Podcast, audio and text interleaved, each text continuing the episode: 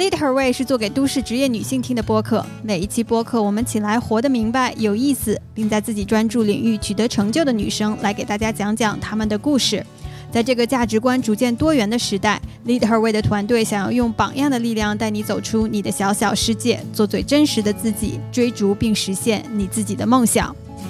Coco 是认识了十几年的好朋友，在我和我们共同的朋友眼里，他是个平衡车金牌选手，真的是自我、家庭、事业还有友情都兼顾得非常的好。他特别的拼，努力程度令人发指。我一直都想深究，努力是不是他可以把方方面面都照顾好，还让自己很开心的一个法宝。但是做完这期节目，我发现没有方向的努力只能叫内耗。Coco 他把自己当成是一个自己尊重爱戴的公司一样定位和经营，他就是 Coco Enterprise 的主理人。他有 Coco 王的品牌定位和愿景、使命还有目标，一切其他都是按此执行。且听 Coco 慢慢讲解。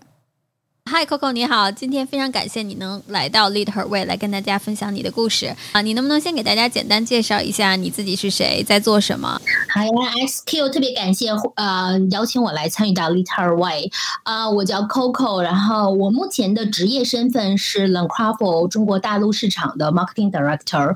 我自己的职业身份中，其实比较重要的部分是在最近的二十年一直在帮助品牌在中国大陆市场去做发布或者品牌。重塑。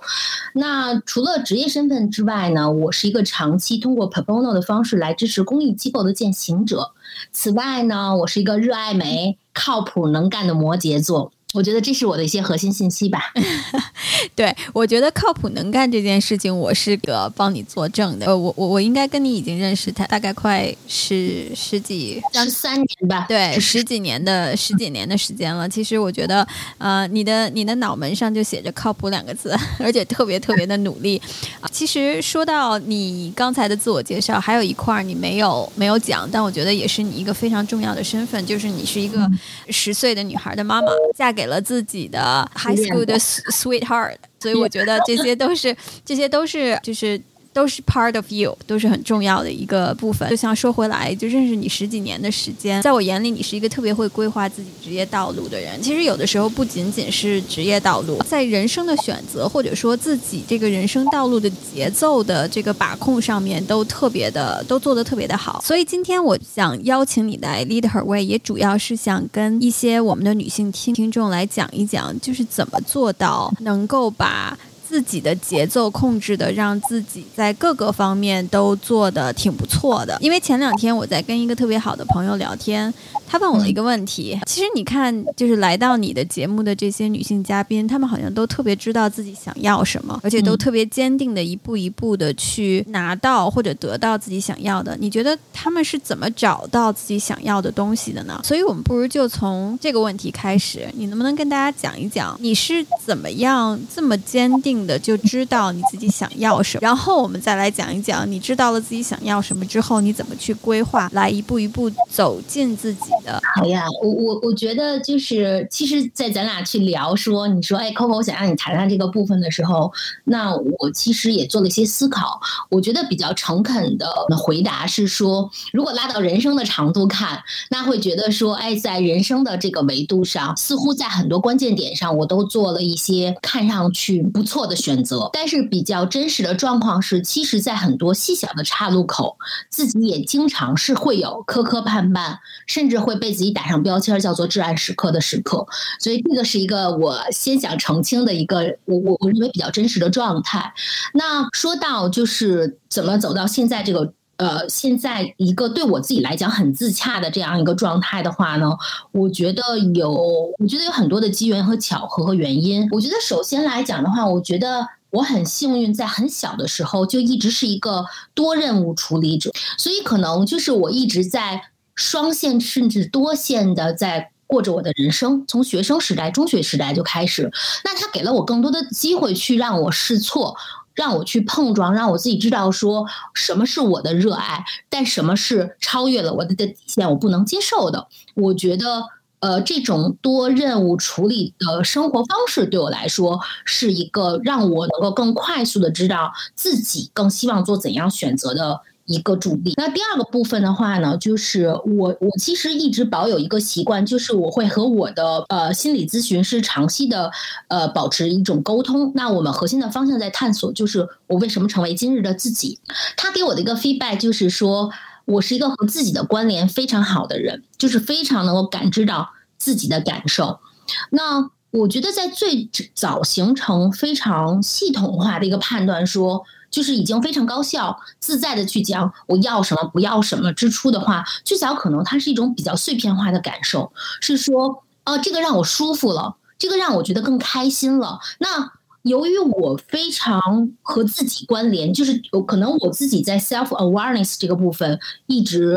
我觉得就是比较打通，所以的话，我觉得我始终能做出非常 authentic to myself 的选择。那这个部分的话，会让你自己觉得说效能感上，整个人的状态上会更好。然后再往后的话呢，我觉得说，我觉得在我的成长路径上，一直有很多比我更嗯专业、更加优秀的一些智者，我觉得和他们的高效。的沟通其实能够让我们快速在自我实践、阅读这些方成长方式之外，也快速的去提升你的成长节奏，做出对的选择。那我觉得这是第三个 point。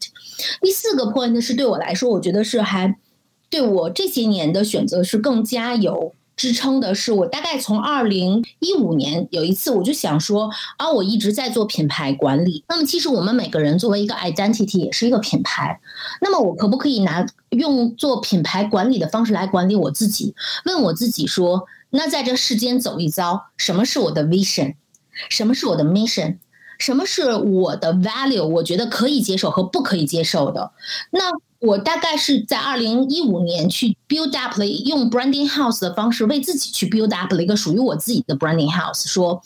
探索说自己觉得说真的在人世一场，什么是最重要的？那我希望成为怎样一个人？我大概每一年都会 review 这个 branding house。我觉得有它特别好的是说，其实你构建了一个自我非常 consistent 的体系，那么使得你不会轻易遇到很巨化的困难或选择，你就会 lost 掉，说我我不知道我要不要这么选。我我我这样好还是不好？因为其实他都回到了说你自己是谁，你要成为什么样一个人，这个是我的一些感受吧。就是多任务的成长方式，那和自己非常的关联，，be authentic to myself，然后遇到了很成熟的智者，以及说。呃，相对理论化的用一些专业方式去看清，在从人生的维度上自己想成为谁，那我觉得这些是对我来说，在我做决策中能够起到很大帮助的一些工具或原因吧。有两个问题有关于你刚才讲的，第一个问题，我觉得可能很多的。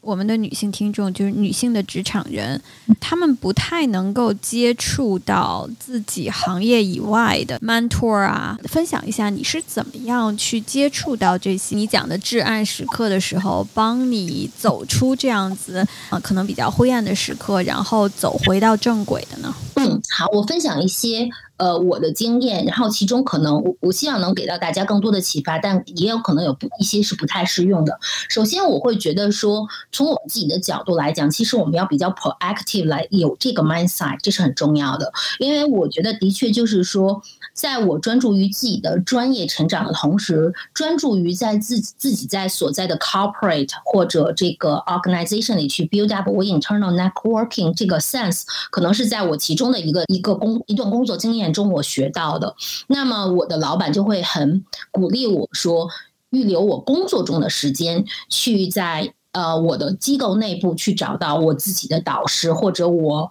kind of peers buddy。那我觉得这个是首先，我可能我们每个人因为不同的平台的特性，能够直接被公司给予到的类似于 coach 或。Mentor 的机会可能是不一样的，但是对于我们自己来讲，我们是否其实，在每日忙碌之余，其实有这个概念说，哦，这个对于我的成长是很重要的。我觉得这件事情我们其实是可以尝试去做的。反而，我觉得很多时候，就像我们管理任务的时候，我们往往每天被 engage 住的是那些嗯 urgent 但不是那么 important 的事情，但实际上。嗯，我觉得寻找到一些智者帮助我们去进行快速成长，它某种程度上是从 long term wise 更加重要的。所以大家有没有有这个意识，并且把它重要性提到这里？然后我记得曾经在一段时间里，我就会给自己 set up 一个目标，说我大概每一周或两周，那么我要就是寻找到一个跟我工作并不直接相关的这样的一个，我认为无论是他是前辈，甚至他可能是某种程度上。是比我更 junior 的小朋友，但我如果觉得他身上有好大的闪光点，我也会专门去邀请他说：“我们来一起吃一个 lunch 吧，或喝杯咖啡吧，我们来一起聊一聊。”那当你有了这个 sense 以后，其实你是可以有一些行动力的。可能我自己对自身对于，我觉得我是一个有巨大热情和好奇心及行动力的人，所以我觉得这个习惯，当我有了这个想法之后。我记得我我我大概五年前曾经看过一篇文章，那篇文章是当年经纬投资投后一个非常优秀的女孩子写的文章，她就在写她怎么样快速成长。然后我记得我的方式就是，我我忘了是在 LinkedIn 还是在微信上看到这篇文章，那我就快速去想说，我身边哪一个朋友他是经纬投。投投投的，然后我就去跟我那个好朋友去讲说，哇，你认识不认识这个姑娘？她好棒！如果有机会，我希望能可以跟她学习和沟通。那我那个朋友正好是经纬投的一家公司，所以的的 CEO，所以他就就帮我们 bridge 在一起。我觉得这是一个非常 typical 我的方式，就是说，如果你抱有这种热情，其实你不介意。就是用自己的方式去去 reach 到你觉得能给到你启发的人，包括我觉得大概一年前，我记得有一次我看了一篇文章，是 UCCA 的一位志愿者写的，他就在讲说，我为什么作为一个志愿者，愿意在美术馆里面花非常多的时间给普通大众讲艺术。那艺术给我的魅力是什么？我觉得他是好棒的一个年轻人啊！我猜想他的年纪一定是比我小的。然后这篇文章呢就被 UCCA 转了，但是这个文章下面就会写一个说。嗯，如果你希望联系这个人，呃，这是这个人的微信，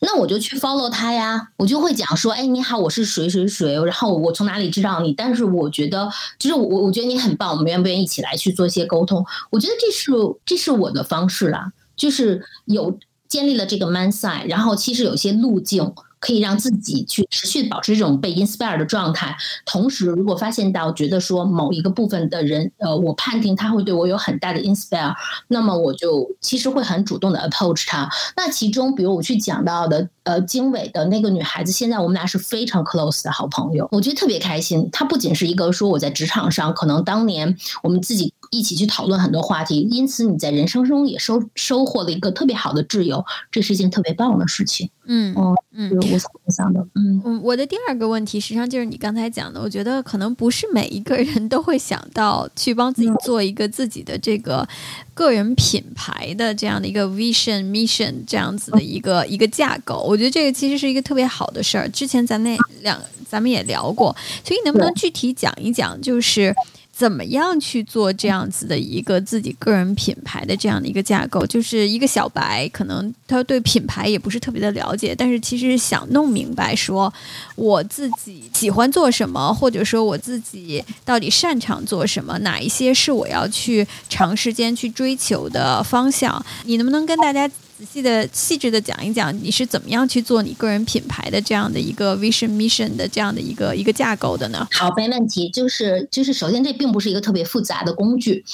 呃，以及说它核心的目的不是帮大家帮每个人去做 branding，让你让多少人更多的知道你，而是你更加清晰知道说，作为一个存在体，那么。你你你认为在无论是你的职场身份还是你的生活身份，你怎样可以获取到更大的意义感？那这个房子呢？就是如果你们有那个附件，我也可以回头把那个截屏给到你的读，给到你的给到你，这样我觉得你的读者也可以看到直观的这个样子。但基本这个房子其实是四个部分构成。首先第一个部分就是 mission，这个 mission 其实在讲的是说，你觉得终其一生，什么是你觉得说你。你可以，就是你希望完成的。我们大家其实，呃，我相信大家可能听过这样一个概念，就是说，大家说，哦，你希望说，当你离开的时候，当有一天你离开了这个世界，别人想起你的时候，他们觉得你是什么？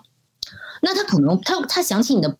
你希望他记得的是什么？可能有的人希望记得的是被记得的是某一个特别优秀的女性创业者，有些人可能会希望被记得的是一个很温暖的妈妈，或者是一个非常能干的高管。我我不知道。然后对于我来讲，我觉得我的 mission 就是 make the world positive and different with growing expertise。因为对我来讲，我觉得其实我无论我的身份是一个职业经理人，还是一个妈妈，是一个太太，还是一个很好的女朋友，对于我来讲，我觉得我在世间行走，我很希望说持续的带给这个世界非常正向的改变。那这些正向改变是怎么得来的？就是通过我不断的去学习，让我的 skill set，让我的 expertise 变得更好。那这个是我反复去问自己说，Coco。你觉得怎样你会更快乐？我觉得说我能够持续的学习，而且输出能让这个世界改变，而且这个改变是正向的，对我来说是最重要的。那这就是我的 mission。我我反复问自己说，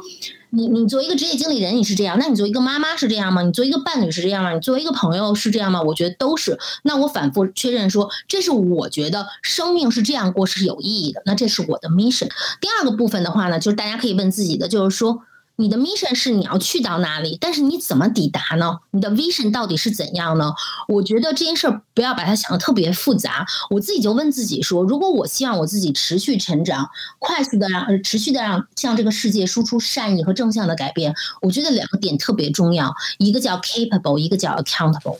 就是第一，从 capable 的角度来讲，我还是需要有，嗯，就是持续的这种技能上的能力上的提升。呃，accountable 去讲到的是说，我其实是靠，就是中文咱们就讲靠谱吧，就是我指得上，对吗？因为我会想说，其实在这个过程中，你就问自己说，很重要的，你希望抵达的方式是什么？因为我觉得我也会问自己说，在这个里面，我为什么选了这两个词？比如说，我为什么没有选善良？我觉得，我觉得善良对我很重要，但是我觉得。我希望自己不仅是善良，我觉得 accountable 代表了善良的一部分，但我一定要有能力去保护我希望保护的人，改变的这个世界。那所以这个第二部分就是 vision。大家尝试去写的时候，就持续在问自己说：如果 mission 是我想去的地方，那么 vision 是你怎么达到那里？然后第三个部分，呃，就是我在问自己的，就是那么在整个生活、职场和人生中，你希望你自己的 positioning 是什么？你觉得这个定位是什么样的？那对我来讲，我觉得我有三个关键词吧。第一个词是 shaper，就是我觉得我读很多书，走很多路，把很多抽象的感动变成具化的品牌输出，变成具化的一份善意。其实这种塑造去提炼这个 shaper。呃，功能是非常重要的。第二个部分的话是 driver，就是你我可不可以让能更多的去鼓励别人，输出输出善意，让更多的人聚集在我认同的这个概念中去发挥出更多的光和暖。然后第三个部分的话叫 enabler，就是我觉得呃，除除了温暖、爱意这些感性的感受以外，我觉得也要输出一些。就是我具体的方法论帮到大家，比如我光跟大家说，嗯，我我这个有清晰的概念，不如我跟大家说，哎，我这房子是怎么搭的？这样的话，你真的能给到大家一些呃技巧、方式、知识、信息，去让大家也去抵达，或让他们变成更好的自己。然后最后一个部分是，就是那个房子最底下的一个部分，其实就是在问自己说，你最核心的那个价值观是什么？就是一件事情，你做还是不做？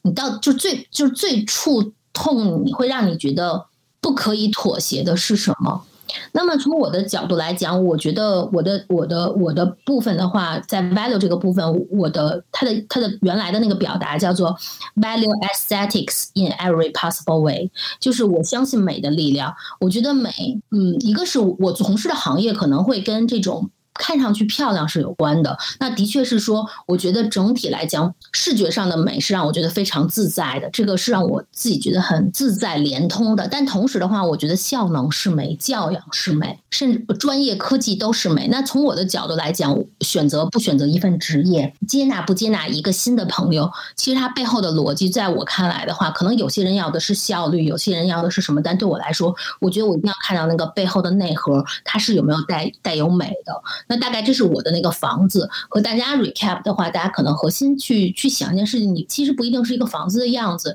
但是如就是还是要持续问自己说，你希望就是在人生的体验中，其实你希望最终获得的是什么，然后以及你怎么抵达那些地方，你希望你身上的标签是什么样子的，贡献怎么样的力量，以及说你觉得对于你来说最重要的价值观是什么？嗯，这是我自己的那个小屋子的构建。我想问你啊，你花了多长时间？中间有没有经历一些什么样的事情，让你啊这么坚定的就坚持说，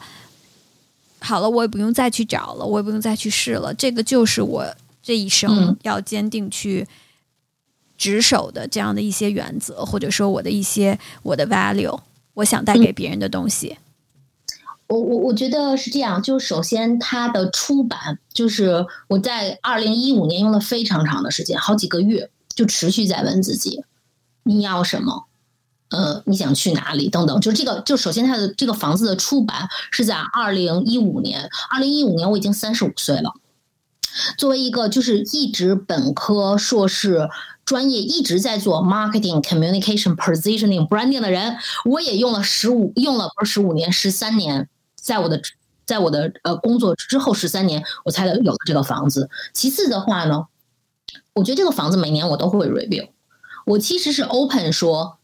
它在我某个阶段会改变的。我觉得这个是可以的，只是 so far 在到现在为止我没有改变而已。因为尤其是说在去年二零二零年，我们 我们都应该是呃，其实因为 COVID nineteen 其实有了很多改变，我们有了更多的时间去内省自己说。嗯，我到底要什么？那我我我我觉得现在的版本只能说是说，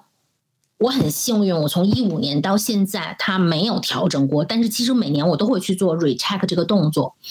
呃，然后我特别同意，就是 XQ 你说到的，就是第一，我呃我不认为，呃我我采用的方式。以及它现在所呈现的结果是一个特别 typical，就是人人都适用的这样的一个方式。嗯，它的确会存在着说，大家，嗯，大家可能会分别存在着有些阶段，你只有碎片化的感性化的认知，你没有搭一个房子，或者你你有了一个相对笃定的认知，但它持续会去改变这些部分。我那我稍微解释一下我的房子背后的一些特殊性，好不好？嗯，好。首先，我觉得我是一个蛮幸运的。我觉得我是我蛮幸运的，我被我被 raise 的方式让我是一个 believer。我觉我我我和我的女友们分成了两大派，一派就是偏怀疑论者，一派是特别偏相信论者。而我觉得我是偏相信的。我相信我我对更多的事情的态度是我相信，我相信世界变得更好，我相信会能成，我相信爱情，我相信人生。那这个背后肯定是有很多家庭的这个。我觉得就是这个我的家庭的教育去 shape 了我的 personality。那这是第一篇，就是我觉得我我觉得我们去看很多产出，还是要看那个底色。那第二个部分的话，我觉得在最初始的状况，我我我我我会很有共鸣。你刚才说到，就是大家没有那种特别 systematic 的我这样的一个。构架，那我觉得我更多的感受是说，哇，我做这件事情超开心，甚至用现在很时髦的词就是心流嘛，对吧？你做很久都不觉时间流逝，然后或者是说你做什么事情。非常的痛苦，那么其实他也是帮你去画很多线，说这个可能是跟你自我认同更近的部分，而对你与你很难忍受的部分，可能它就是的确是在你内心或作为你自己你不能接受的部分。所以你我们大家还是可以有一些这种感性认知的。那对我来说也会是有，我我觉得我也是从捡起这一片片的，呃碎片化的对自己的认知开始的。比如说，哦，我好喜欢表达。那这个可能是从小就开始去表达，而且我会发现说，我我在这个部分是我能胜任的，甚至就是我觉得我是无比享受它的。那我就知道说，那我的使命这个部分的话，可能就有一重偏表达的这个部分。但是我我觉得还蛮重要的，就是其实这个过程是一个十三年嘛，咱们就想说这个房子搭到这儿，就即使是我的专业，我天天干这个，但是我其实。真正的去把它构建起来，相对笃定，我觉得它还是会需要很多持续的自我叩问，很多机缘，甚至知知识的给予，才一路走到现在的。呃，你在去做一些决策或者在做一些选择的时候，和你所讲的，就是你身边的一些女友，可能大家你说它是怀疑论，因为我觉得可能呃人的这个这个对于世界的这个 view 可能是分成两种的，一种呢就是像你这样的就很 positive，就是你会你会相信很多事情会往好的方向发展，那肯定很很有也有很多人他是呃悲观主义者，他可能会去想说，哎，这个事情。其实我觉得可能不不会太好了。那么你觉得这两种不同的这个这个所谓的世界观的这样子的人的话，嗯，在他们去找到自己到底想要什么，或者说自己到底是谁的这样子，呃，这个过程当中，这个方法论会有一些不一样吗？首先，我觉得，因为我的确不太是，嗯。怎么讲呢？我觉得这这个可能并不是我的专业所在。然后我呢，也一直觉得说，作为一个 believer 特别好的地方，就是说你特别相信你的选择，所以我可能就没有那么多的困扰。但是其实我我去看。我身边的大多数可能对很多事情抱有迟疑和怀疑态度的女友呢，我自己觉得说，base 在我们之间的沟通上，第一，从方法论的角度，大家也各自掌握一些方法论，可能只不过区别是在于我我搭建的是一个房子，那有些人他们会听，比如说 Stanford 有一节课特别的好，叫 Design Your Life，嗯，就会去讲说，如果你去做重大的人生选择，比如说你建议三是一个 golden 数字，你不要做三以上的这个。测试，然后你要做一些呃模型或 scenario 的测试，然后你当然也，他也提到了说你要找一些更加 senior 的人去去去做沟通。那这个整个这个 Stanford 的这个 Design Your Life 的课，就是我的一个怀疑论者的女朋友推荐给我的。我我的感受是说，无论你是一个 believer 或是一个怀疑主义论者，但是大家可能从 tactic 角度都会有不同的。工具帮你去做你的判断，以及说真正从结果上来讲，真正从结果上来讲，它有真的那么多的差别吗？我觉得这个我我不是特别知道，因为相对于自己，我更相信我们每个人都是选择了我们自己的平行世界中的一个。那 deliver 他可能更加容易笃定一往无前，但是怀疑论者他可能提前就把很多的。我觉得风险就给排除掉了，所以从我看来的话，怀疑或者笃定并不是好或不好，其实他们只不过是用不同的方式去处理他自己他自己感受到的这个问题和面对的这个挑战。嗯，但我觉得，就是我我只是我从我自己的感受来讲，我觉得比较重要的就是和自己的关联关，就是你只要忠诚你自己，去选择了。是你自你就是一个怀疑论者，你看什么都是灰的、不安全的，没关系啊。但是如果你用这种怀疑的方式，还战战兢兢、勉勉强强的迈出了那一步，那背后有多大的信任呢？就是，所以我我觉得还好。就是从我的角度来讲，我觉得是不同款，以及我觉得大家各自其实甚至都可以用同样的工具或方法论。这个我并不太知道，但我觉得重点是在于说，其实你某种程度上还是要我我觉得。比较通用的，还是说回到你自己？你是怀疑论者，那你就反复 check，你可以多多维去去做 evaluation。但重点是，呃，忠于自己这件事儿特别重要。什么就是让你不能忍？什么就是让你觉得哦心流无限？我觉得这些比较重要。嗯，说到这点，我觉得其实最近也有跟一些身边的朋友聊天，女生的朋友聊天。呃，忠于自己这件事儿呢，就是我觉得大家都会去。知道说，哎，这个事情让我舒服，或者那个事情让我不舒服。这个事情我做得来，那个事情我做不来。我我觉得这个好像不是忠于自我，就是就是你可能会去选择一些你自己就是做得来的事情。你觉得你的定义的忠于自我是什么样的一个定义呢？另外一点就是很多女生会不自主的就会去跟别人去比较啊。呃，特别是我觉得现在的这样的一个社会的环境下面，嗯，大家会去说，哎，我我我还不够好，因为因为你看，跟我一样年龄的他已经做成这样子了，然后呃，事业爱情啊双丰收，然后人又白又瘦又美，啊，等等等等这样子，就是我不知道你有没有这样的困扰。好呀，两个问题哦，我们我们先讲比较这件事儿，我觉得句化的比较。还是会有的，我觉得就是，我觉得作为我一个有好胜心的人嘛，就是我觉得会去，就是，但对我来讲，呃，我说的那个特别具化的比较，可能是就。觉得哎，这点不错，但好，就是我可能比较还是会落在说，我觉得我在我自己的选择路上，我非常自洽，就是我和我的选择和我要去的远方，以及我当下的这个状态中，我始终都觉得它非常的 reasonable，我也非常拥抱我我走过的来路和我我此时的经历，就是我我觉得这个部分吧，对我来说，就是小小的某某某一个瞬间或某一件事情上，会有一种哇哦，好棒。就是。举个例子吧，就是我我的我的女儿前两年刚刚刚通过了一个英文一个英英语的，这不是英语的钢琴的那个考级，然后她得的那个成绩呢就没有优，其实她希望得到优，但她得到了一个 pass。我其实第一反应就是有点失落，那想哎怎么是个 pass 呢？然后呃。但是后来就问自己说：“哇，我我就是因为可能他他他他对于自己的期待和我对于自己期待都是别家孩子，就是就是要很好，怎么样都很好。但后来我就去想说，如果简单从成绩上去讲，那和别家孩子比，那就对啊，虽然是 pass，但没有得优。但是我同时会想说，那我的女儿同时她在不同的 talent 上是多线同进的，然后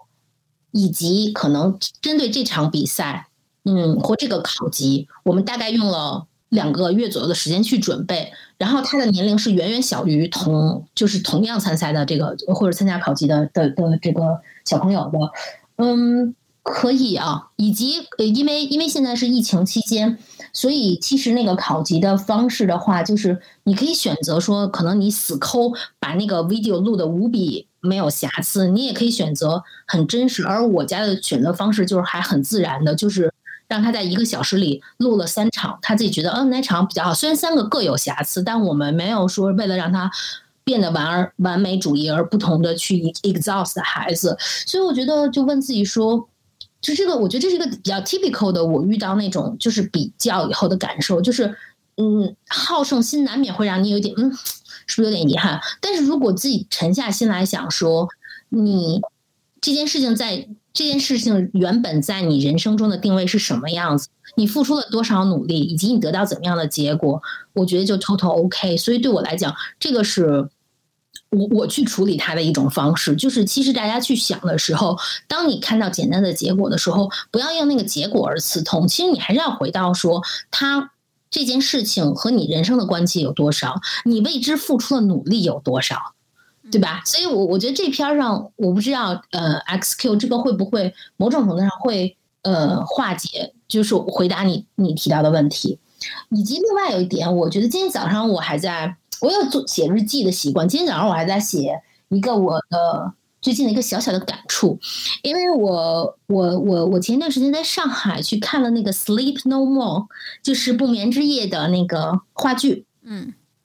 然后呢，其实呃。为了避免剧透，所以我就的确什么都没有看，就我完全就是懵懵懂懂的去去看那一场话剧。然后看完之后，我觉得哇，好开心啊！就是我我大概看的是，呃，就是我我看了一个女孩子，呃呃，她的她的童年回忆，她对母亲的想念，她的一些追寻等等。然后等到我等到我回到那个回到酒店再去看攻略，才发现我看的这个我看的这。这段情节，就我其实很开心，我觉得我发现了很多细节，很多美好，很多感触，但它跟主线完全就没有关系。嗯，然后我，但是我看这件事情的想法就会觉得说，嗯，如果再有机会再去看的话，我我可能会可以再看一些别的剧情，但是在当时的那一场，就像我们人间走一遭一样，其实我们会有不同的 layer 和不同的剧本，但是如果在这一程中，你自己走的开心吗？你有体悟吗？你觉得？你有没有被打动？和你觉得你的人生有没有意义？如果有就好了呀。所以，就整体来讲，我觉得关于比较，我的感受是这样的。嗯，所以你讲到就是，呃，你你会去看说，哎，你在你过你自己的这个人生的时候，是不是开心的？然后，呃，你自己的这个人生是不是有意义的？我觉得你是不是也可以跟大家分享一下，你怎么找到这个人生的意义呢？因为你其实你也有一个博客。啊，就是叫 Slightly Open，大家也可以到喜马拉雅上面去找到这个播客。我觉得我听了之后也觉得就是特别的有启发。其实你。讲过有一期是生命的意义啊，你刚才也讲到了说，哎，你在自己走这一遭的时候，你的人生是不是有意义的？我觉得再深入的问一点，就是你觉得生命的意义到底是什么呢？尤其是对于一个女性来讲的话，其实有很多是呃，我觉得社会的这个从社会标签的角度上面来讲，大家可能会觉得女性的这个很大的一块的人生意义是传宗接代啊，就是是是生孩子，是当妈妈。啊，但是我觉得就是现在在这个，嗯，很多元化的这样的一个价值观的这个体系下面，其实很多女孩子，嗯，有有有的一些女孩子可能她会讲说，哦，这个不是我要走的一条路。那她如果能够说服自己的父母和自己，啊，可能爱人的父母，她就会，嗯，就就这样去做了。但是我觉得也是胆战心惊的，因为我之前呃几个上这个 Lead Her Way 的嘉宾，其实有有一些就是创业很成功的女性，她们在聊到这个话题的时候，其实还是觉得说，嗯。就是会觉得是一个，嗯，怎么讲呢？不是让他们觉得特别自信、愿意去聊的一些话题。那么第二一个呢，就是有一些女性可能就会觉得说，哦，这个就是我应该去做的事情啊，那我就去做了。但是，并不一定是他们想要去做的。所以你觉得，嗯？两个问题吧，第一个就是说，你觉得人生的意义到底是在哪里？对于一个女性来讲，第二一个就是你觉得成为母亲这件事情是不是一个女性生命当中最重要的意义呢？好，我们来记住这两个问题哦。首先，我们先说一下这个，呃，我我觉得我我不认为我站在一个位置上可以去讲说，作为一个女性，就是她生命的意义是什么。我我特别相信说，每一个人都有权利去决定她生命的意义是什么。就是，哪怕我的生命意义就叫虚无，或者我的生命意义就叫，我觉得每个人都有书写自己生命意义的权利。而你书写了你生命的意义，你按照你的方式或最大程度的按照你的方式去过了你的人生，你就是非常幸福的一个人。那这个是我的观点。然后以及呢，我的确其实反而不太受女性这个词汇的影响。我觉得这个可能跟家庭呃背景有关系。首先呢，我其实是我家是一儿一女，哥哥是哥哥是长子，我是妹妹。那可能是因为家庭的原因，所以我觉得我爸我我一直觉得很幸运，就是被我的爸爸妈妈养大。然后他们就是，我觉得他们我我不知道我能不能像他们一样做那么智慧和有爱的父母。比如从小爸爸妈妈就会跟我们说说嗯。说爸爸妈妈两个宝宝都爱，但是说实话哦，妈妈喜欢哥哥更多一点，爸爸喜欢女儿更喜欢妹妹更多一点。就现在我想来，我想哇，好高级啊！就是因为第一，我觉得让孩子每个人都会觉得自己好像宝贝一样，很被珍视，但是也是保留了作为人很真实的说男。就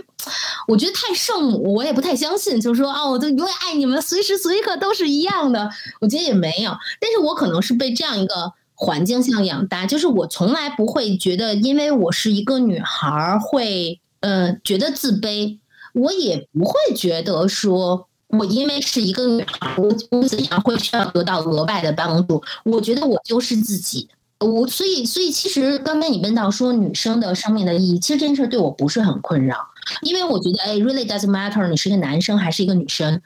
就是我觉得每个人都要找到自己生命的意义。而那你能讲一讲你自己生命的意义？你现在找到了吗？对对对，找到了呀！就是我的 mission 不是为了让，就是持续努力学习，持续的改变我的，就是提升。我觉得是说。让这个世界，其实让这个世界发生正向改变，这就是我生命的意义。那我说说这件事儿，它其实有好多的分支。第一，我会觉得说，呃，让正向改变发生，就是第一，我会觉得说，呃，正向代表着爱和暖。我希望大家将来想起有天说，Coco，啊，好暖呀，他是个好人。我真的不在乎大家说这是一个。这个人的 title 是什么，或者他怎么，就是我我觉得那个真的不重要。但我希望说正向，它指向的是爱和暖。我希望我最大程度上带给大家爱、暖和美。那但是为什么要是改变？就是我希望它是扎实的。它不仅是说我给你一个暖暖的抱抱，当你遇到困扰的时候，我能给你方法论。当你这件事解不开的时候，我来告诉你说要不要咱们俩静下心来一起把这道题解下来。但是我就是想想说。就是这个，也是为什么我说我和我的 therapist 有持续的沟通。其实这道题没有完全解开，XQ。就是我，我现在还是在，我觉得我还是在持续的去在想，说我怎么成为了今天的自己。因为这也跟另外一个命题有关，就是因为我也特别想知道，说虽然我只有一次机会，我怎么能够成为一个更好的妈妈？但是说到就是呃，成为自更好的自己，第一就是我觉得对于对于爱，对于美。对于暖的这种渴望，可能来自于我自己的经验会更多一点，因为我觉得我是来自于这样的一个家庭，我知道那种力量对于人的预疗，你知道，就就都我都上大学了，恨不得我妈妈去那个美容院去做头发，然后人家说：“哎，你知道那个女孩吗？”然后我妈妈就还会说：“哦，我知道啊，那是我的宝贝。”我妈是一个北京妈妈，然后 就是你想这个已经是一个现在七七八十岁的老老太太了，但是你去想说，她在我妈妈在她那个年代里是一个我觉得很棒，就是说她不介于不介意于去表达对于孩子无限的鼓励和爱意。那我觉得我是。被这种被妈妈架架构起来的这样一个世界养大的，所以我也有好大的能量去说，我给你一份爱，我不在意，因为我有好多好多。那我觉得这个很好，所以我愿意去做这件事情。然后，比如说，确实小小时候对我影响很大的一件事情吧，就是嗯，你也知道，说我可能从十三四岁起，就是都特别巧，可能最早是因为进门喊报告声音很大。老师就觉得哇，这个女孩子声音真好听，就可以然然后就推荐我一步步去做学校的主持人，当电台的主持人等等等等。然后同时的话，老师又会发现说，哦，你这个小朋友写文章真不错，那你要不要帮我们年级出小报啊？那我们当时还会刻板去油印这个小报。然后老师又把我推荐到就当时的一个，当时北京青年报去组织了一个记者组织叫北京中学生通讯社嘛。那我除了去念书的时候。我其实现在想来是很感谢那些老师们的，因为我们的那些编辑老师们，他们要用他们的周六周日去教我们学生怎么去采访，怎么去问问题，然后怎么去回答，怎么去构建你想探索的世界，并且给我们机会。我我人生第一次坐飞机，就是因为北京青报特别相信我，然后让我飞到三峡去看三峡工程对于移民他们的人生做了怎么样的改变。然后我曾经有过说我在。高一的办公室里，老师挥挥手叫我出来说：“说，哎，你是小记者对不对？说我们我们遇到了一个那个，其实那个案件挺恶劣的。那个案件是一个男孩子为了保护一个女孩子被被被被完全被杀死、被伤害的一件事情，其实挺沉重的。对于我来讲，因为那天晚上我被老师派去，其实是在去去到了那个男孩子他的灵堂，就是。”但是我觉得那个背后是有很大的信任，以及说其实是有很多很棒的人通过他们的分享，让我得以有技能，可以去探索非同就是非常态的嗯学生他们的世界。那比如说说到为什么现在做这个播客，我觉得其实也跟这个命题是有特别大的关系的。我觉得除了职场上输出的，在我尽大尽量大的这个。能力之下去输出爱暖技能之外呢，我我我其实一直觉得我要做一些跟远方有关的东西，因为我觉得我的人生中其实被很多这种专业人士很无私的分享，其实帮助到。那我觉得如果我们有这样一个通径，就像 XQ，我觉得你做的 Lead Her Way 非常棒，就是也是在用这样一些方式去帮助一些你前面问到的那些他可能没有没有通路去找到。某种程度上能够进一步点亮他的人的时候，那你你创造这样一个平台，让一些也愿意分享的人去输出，我觉得这是特别好的事情。这个是回到你的第一个问题吧，就是。我觉得一个人怎么发现自己的人生意义，其实真的是一个特别长的话题。我到现在也是探索之中，但我觉得我我可能的状态是在一个相对比较笃定，我偏向的方向的状态。那这个背后有家庭的原因，细拆的话还会有很多职场的原因、情感的原因。但我就是节目时间嘛，我就我觉得我就不完全展开了。然后想讲讲母亲这一票，就是我我可能我也不是一个特别 typical 的你，就是这样的一个。就像我前面讲，我我不太有男，就是女孩子的这种性别代入感。嗯，在我去想象，嗯，我小时候去想象未来的时候，我从来没有想过我是妈妈。我想的都是我叱咤风云，想的都是，嗯，的确不是。然后我我我成为我成为妈妈也是个意外，嗯，然后呃，甚至我。哎，就是甚至我就是已经怀孕到怀孕到很晚期的时候，就是我的，因为我当时职场，呃，我的公司对我也很很支持，然后我的家人对我也很支持，但我也很我也很郁闷，然后我就去问我的好朋友，说我怎么变成现在这个样子了呢？我很郁闷呐，然后。我的好朋友就说多好呀，说你当妈妈了，你的人生就完满了。我然后我就非常愤怒，然后就明明人家在安慰我嘛，但是我就去讲说，谁告诉你说成为妈妈我的人生就完满了呢？就是成为妈妈只不过是我选择中的一条道路，呃，我我我可以在这条道路上探索下去，但是不成为妈妈，我也不会觉得，我觉得我一定会活色生香。然后，嗯，我我在我成为妈妈之前呢，就是我爸爸妈妈其实是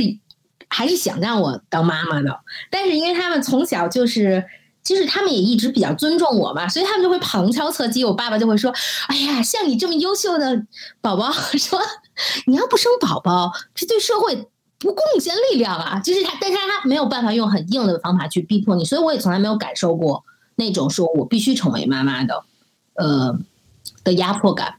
呃，但是我成为妈妈之后，我还是很感激他的。就是我觉得那是一种，我我觉得我只能说是在呃。当职场女性成为妈妈，在这条路上，她帮我开启了一段不一样的历程，让我在职场搏杀之余，可能有了更多的机会去理解我的父母，呃，理解我的家族。嗯，我觉得这一篇我是感激的，但我不觉得它是一个必须，因为我觉得如果没有妈妈这一篇，可能我在别的地方的领悟力会更多一点。那个有点像什么？就是我不知道你小时候玩没玩过一个游戏叫《美少女梦工厂》。就是那个游戏，就是在讲说，你你养一个可爱的女女孩子，你可以把她养成一个小公主，但是你永远去面对的一个 dilemma 是说，说如果这个宝宝花花，比如说他，你花了更多时间让他去学艺术，但你会发现艺术的学费很贵，你就没有更多的钱。但是你要是让这个宝宝去农场的话呢，他能快速的挣来钱去学这个呃。攒到学费，但是他可能这个他他因为艺术培养的气质就消磨了。我觉得那个游戏蛮好玩，但他其实告诉你的一个逻辑是在于说，我人生真的是苦短，就是你你其实是不可能，你当你选了不同的路径的话，其实它带给你的感受感触这些东西对我来说是比你要 meaningful 的是完全不同的版本，没有好或不好，只是说是不同路上的。我觉得你刚才说的这个其实是就给我特别大的感悟的，就是我觉得其实就是。还是说回到你刚才讲，就是大家要忠于自己，你要去选择你自己想要走的那条路，去看你自己想要去看的风景。那现在呢，你选的这条路里面呢，我觉得你是一个，你是一个妻子，你是一个妈妈，你还有自己很成功的事业，每一项其实都是要，真的是要求要求你很多很多的时间的付出和投入的。但是我可以这么讲，就是你是在我身边朋友里面。我觉得各方面平衡和处理都特别好的，所以你能不能跟大家讲一讲你是怎么样去安排时间的，或者你有没有一套时间管理的这样的一个系统？因为我觉得你是特别善于把很多东西系统化的，其实特别好，就是。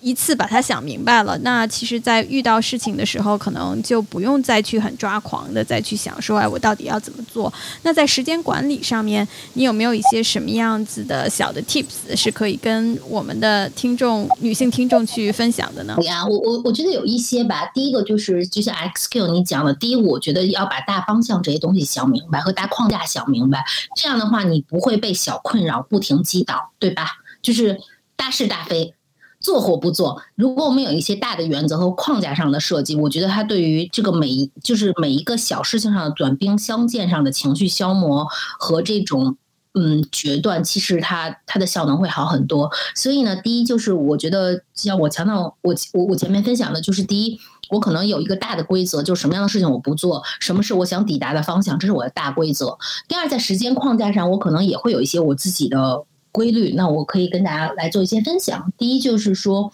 我可能还会有一个基础的，至少就某一个时间阶段，我觉得我基础的时间管理的框架。那比如说。我比较 typical 的一些时间管理吧，就是我一般是大概十点多上床就准备去入睡了，然后只要不出差，一定是陪宝宝入睡，因为我非常的忙，所以我觉得呃睡前是我们非常高质量的亲子时光。然后我一般是早上起来七点起床。几乎就是自然醒的状态，然后一周的话，我会有两天是送女儿上学，然后在上学的路上会陪她。她选的是周一和周四，因为这两天对她最难。周一是新的一一周的开始，周四因为有 非常痛苦的芭蕾舞课，所以这两天他觉得最需要妈妈。然后剩下的时间我们可能会排给爸爸或者排给其他的家人。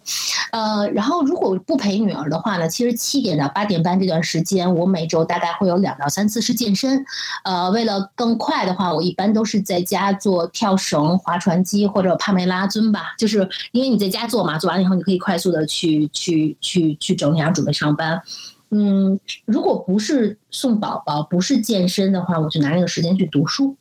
就是留给自己。然后基本上我上班的，我我觉得我另外一个时间管理的原则就是叫 all in，就是我做什么事情都非常非常的专注。我基本上呃早饭吃几乎不吃早饭，就喝杯咖啡。然后我大概就是从一觉，因为我不开车，我会在所有车上时间就开始工作，然后。呃，全勤工作到一般下午一两点，我才会有一个午餐时间。然后午餐时间的话，我基本上都会看我自己喜欢的娱乐节目，就特别 特别特别呃，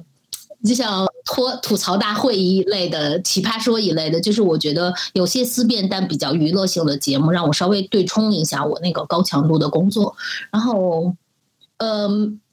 每天我大概就是下班到回家路上仍是保持工作的状态，大概到八点多左右就会到家，然后就是陪女儿。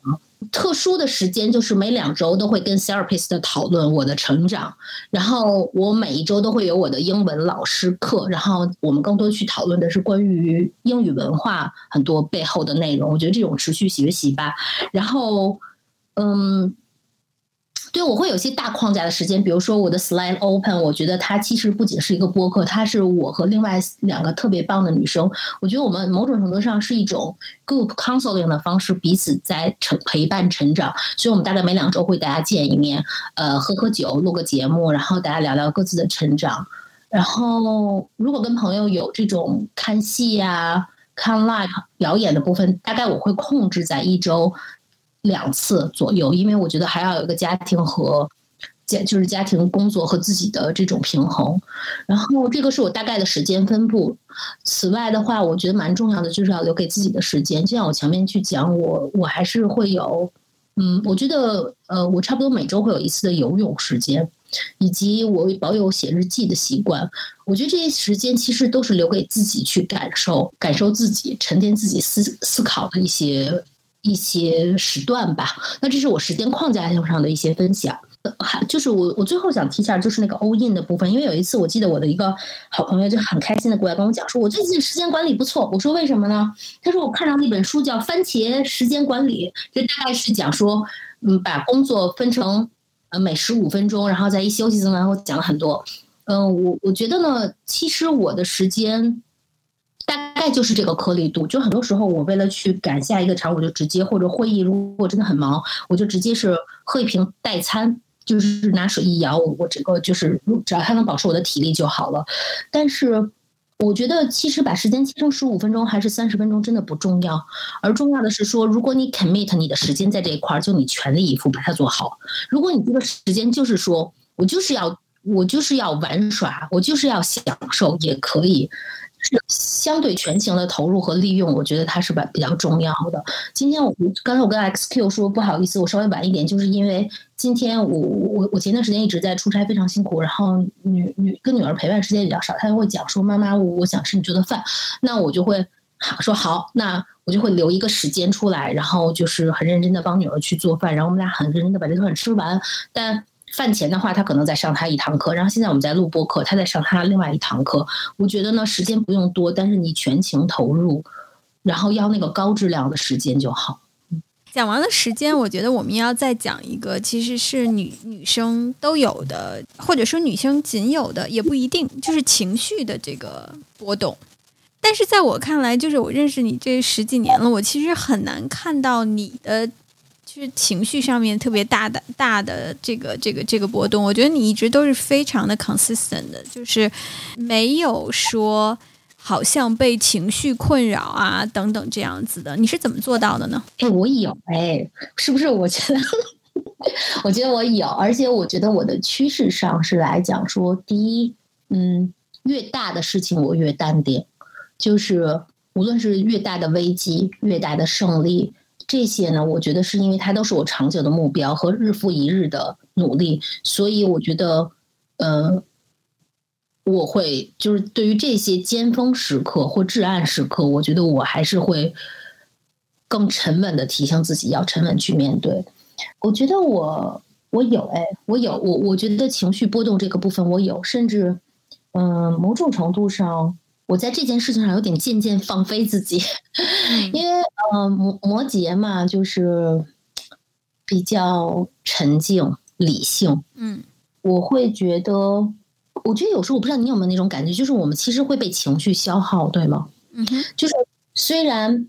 可能我在职场上，我无论多么疲惫、多么焦虑，可能我我每天在职场上面，呃，我对自己的要求还是希望自己是那种神采飞扬的，带给别人安全感、信心的样子。但是可能自己知道自己早上起来经历了焦虑、经历了失眠等等等等，我觉得还是有。我觉得我说的我对自己的，我对自己的有有一点放飞，是说我现在其实反而会不太刻意的去收敛我的情绪。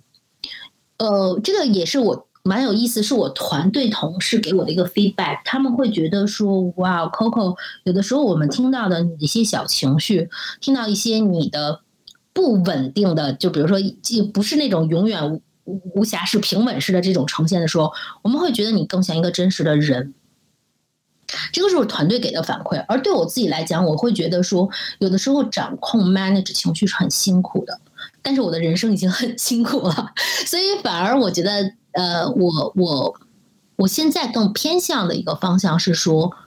如果不不会对别人造成很大的困扰，只是更更多的他影响的，它更多的只是说让你更好做自己。我我我反而会收敛我把我用于情绪管理的那些能量。我觉得没关系，就比如我今天就是比较不开心，我就我就显得低潮一点，我不用仍旧保持很高嗨的样子。我觉得这样比较真实，然后我觉得效率感也比较好一点。呃，很多女生的这个情绪是内向的一些情绪，就有的时候她会觉得不自信、自我怀疑，然后特别的害怕犯错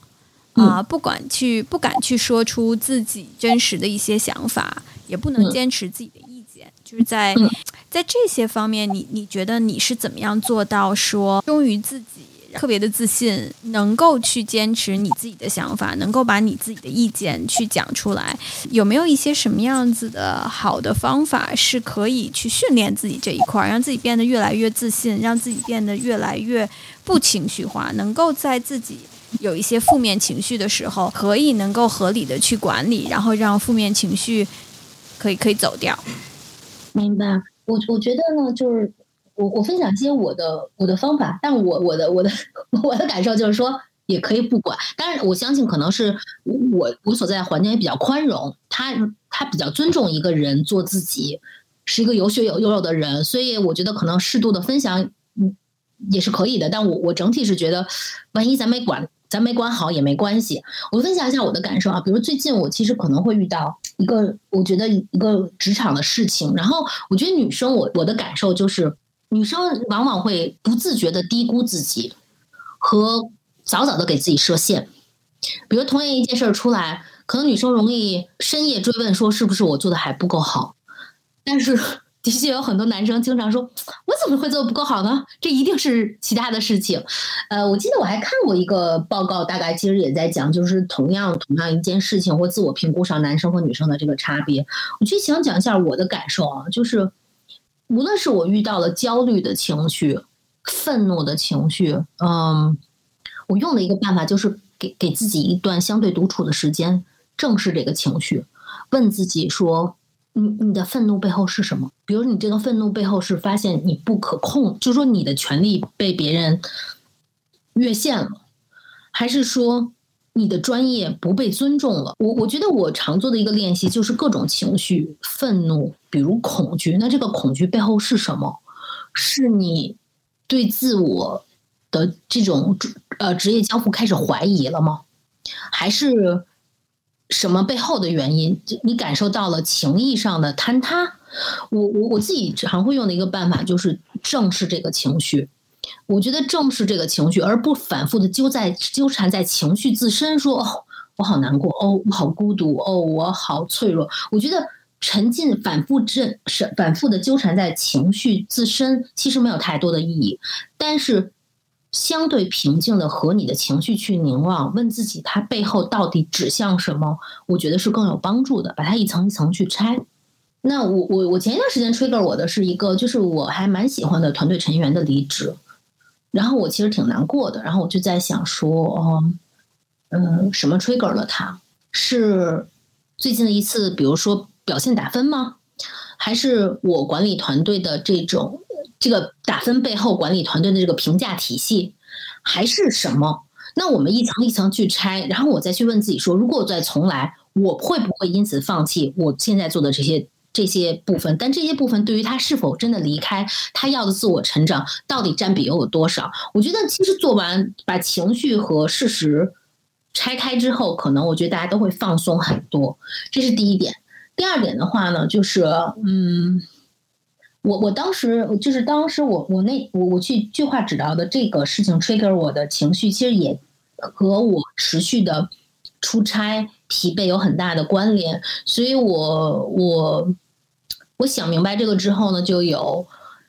认真的去做 SPA，然后去做运动。我觉得客观上来讲，就是物理上它还是对于当你有相对充实的呃休息运动，我觉得那个焦虑感是会下会解除的。然后最后一点的话，真的就是这个可能对我来说，就是我我一直是比较相信这个，就是我觉得没有什么大不了，因为我非常相信自己。就是我觉得，呃，我觉得很多时候大家去想你情绪上的难过，都是害怕失去和害怕失败。但是如果你知道说，呃，未来的机会非常多，自己是一个可以持续学习、可以持续交付及善良的人的话，没就是你其实想所有的情绪指向的那个。我说职场啊，就职场上的很多的这种情绪，我觉得没有那么难以扭转。人生上其实我们会有很多无能为力的时刻，我觉得这个我是承认的。但是我觉得从职场上来讲，真的就最大的那种怎么样了？如果想明白这件事儿，我觉得就不可怕了。嗯，你刚才讲到失败，其实你提到了，就是大家这个情绪后面其实是害怕。害怕失败，我觉得其实失败，呃，就对我个人来讲，我觉得失败实际上是一件我特别关注的，我觉得特别有意义的一件事情。因为我觉得一个人的成功其实不能够 define 这个人，但是一个人怎么从失败里面走出来，其实是可以去定义和 define 这个人的 character 的。所以我想问一下，就是你有没有特别刻骨铭心的失败？你是怎么从失败里面走出来的呢？先说一个吧，我觉得。整整体来讲，我认为就是我又比较自己能跟自己化解，所以能说，我我觉得余余音绕梁到今日的失败，几乎可能不太能想到。但是我去讲一段，就对我来说很难的经历，是我大学吧，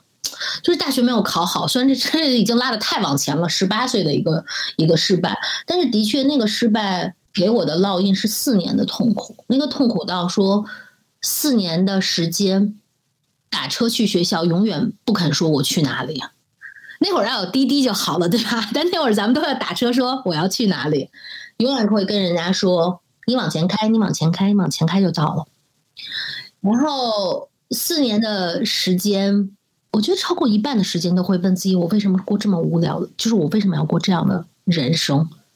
然后我觉得那个耻辱，因为因为。嗯，我我可能就是八分挫败了，就是错开了自己理想的学校，也从一个在北京非常好的学校，就就掉入了一个我我觉得就是在我看来是不太好的大学，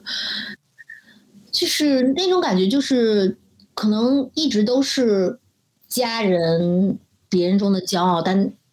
这一场当时在我看来是一生的决定我一生的战役，但我就是败了，失败了，不知道。就感觉抬不起头来，然后，嗯，我觉得那种耻辱感、那种挫败感，就像一炉火，没有火焰，但你闷烧了四年。嗯，我觉得首先说这段这个这个事情是这样的，但是我去讲讲跟他相关的，而且而且我当时学的专业完全不是我想学的专业，我当时想学新闻，然后我学的是国际贸易 marketing 这个方方向的，就是。但是我觉得蛮妙的，就是第一，就是在我刚刚呃上大学一年级的时候，呃，我说到的《北京青年报》就找到我说，你是我们养过、培养出来的非常优秀的小记者，你愿不愿意当我们长时间的这个，就是就永远给你版面，就是不管你什么期末考试不什么的，就是你来带学生，你来做版面，就是在我在我觉得我的主战场溃败到。一塌糊涂的时候，但是可能就是你前面的，可能从十四岁起当小记者那个经验，十四岁到十八岁就又给你开了一扇窗，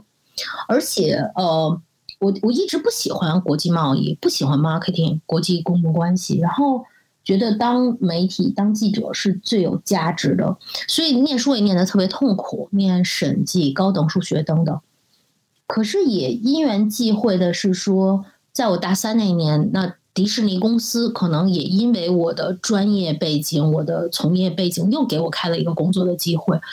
嗯。而且因为迪士尼，我看到了从品牌端完全不同的信息输出、品牌构建的方式，然后让我看到了比我自己沉浸了那么多年的媒体世界更宏大的叙事。我觉得这都是生命给我的礼物，就是从很很从旧日的荣耀的灰烬中，其实你还是可以绽放出新的生命的。所以对我来讲，我记得我不知道 XQ 你听过一个演讲，大概他讲了一个词是关于坚韧感吧，就 Great，就是去讲说你面对挫折，你如何在那种心在在这种逆境中保持正向，持续努力。我可能从小首先在这方面得到了一些特别的训练，其次的话，我其实也会告诉自己，就是很多时候当你看到痛苦，你给他加一个时间的维度。大学痛苦吗？痛苦四年，对吗？但正常让我们大概能活好久好久哦。四年真的那么长吗？而且你看到这四年导给你的结果，就真的一定是人生送给你的礼物吗？不知道呀。嗯，所以我觉得再往后，你再问我说，嗯，有怎么样特别大的失败？其实我已经不太觉得了，因为我现在看每一段经历都会觉得是份礼物。就他他昭示的是不同的路径，但他其实都充满了暗喻，等待你去发现。在我们进入到下一个环节之前，我其实还有一个问题，嗯，你会对刚刚大学毕业的你自己，就从现从现在这个年龄、现在这个阅历，跟啊刚刚大学毕业那个时候的 Coco，如果只能讲一句话，你会跟他讲什么呢？大学刚毕业啊，嗯嗯，就是初入职场。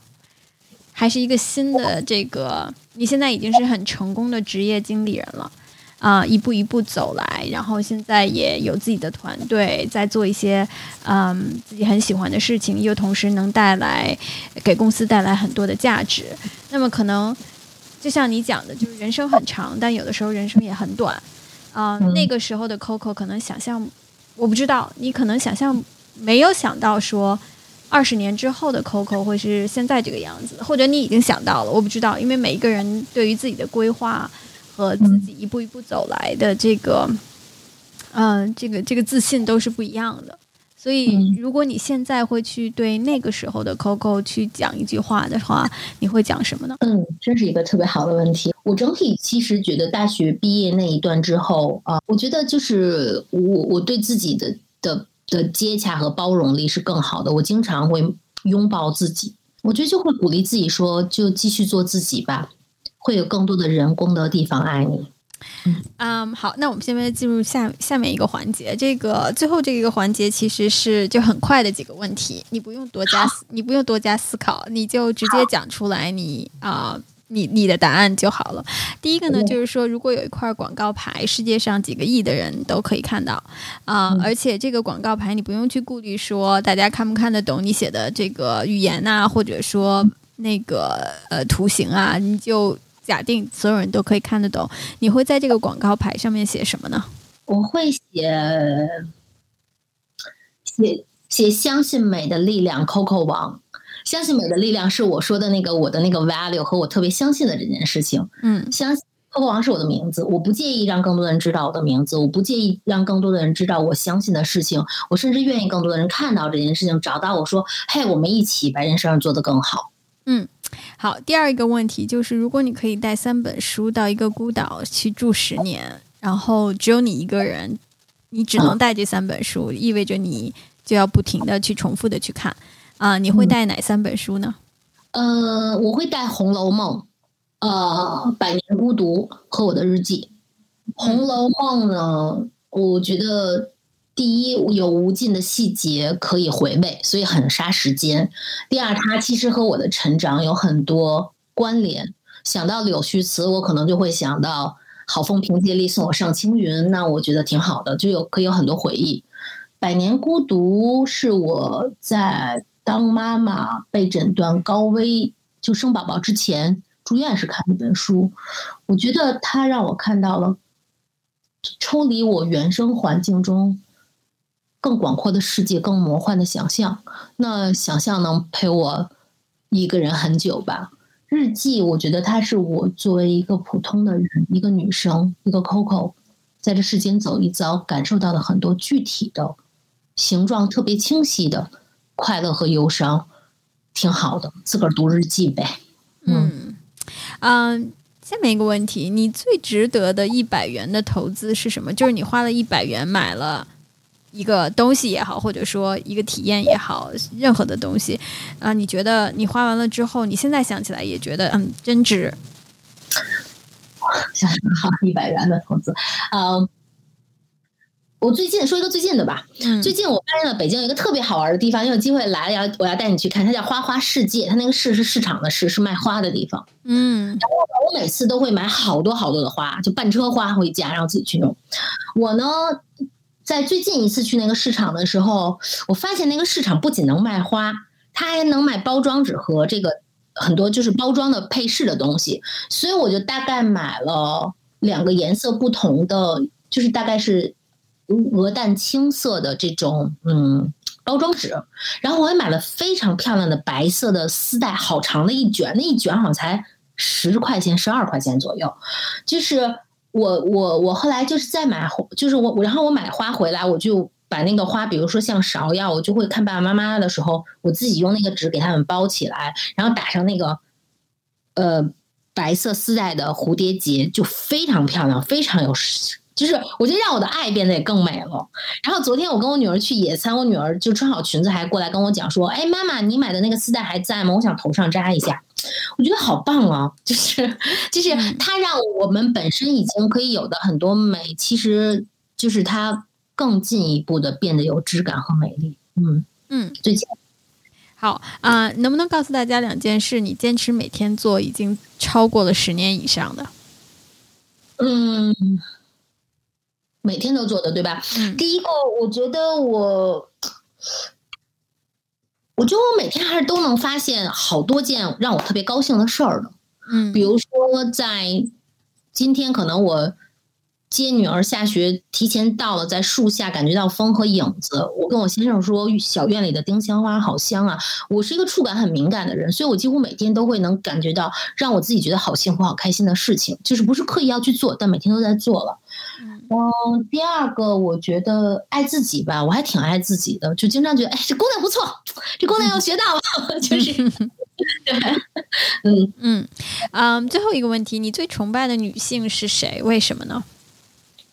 嗯，现在立刻想到的是妈妈吧，就是我觉得我的妈妈是一个非常棒的女性，她经历了。年轻时的光芒四照，他也做了为家庭黯然收场的牺牲。嗯，但他始终教我说，做一个正直的人，做一个善良的人。嗯，然后告诉我说，不要光关注你自己，呃，关注你的家庭，关注我们的家族，关注更大的世界。嗯，妈妈吧。嗯，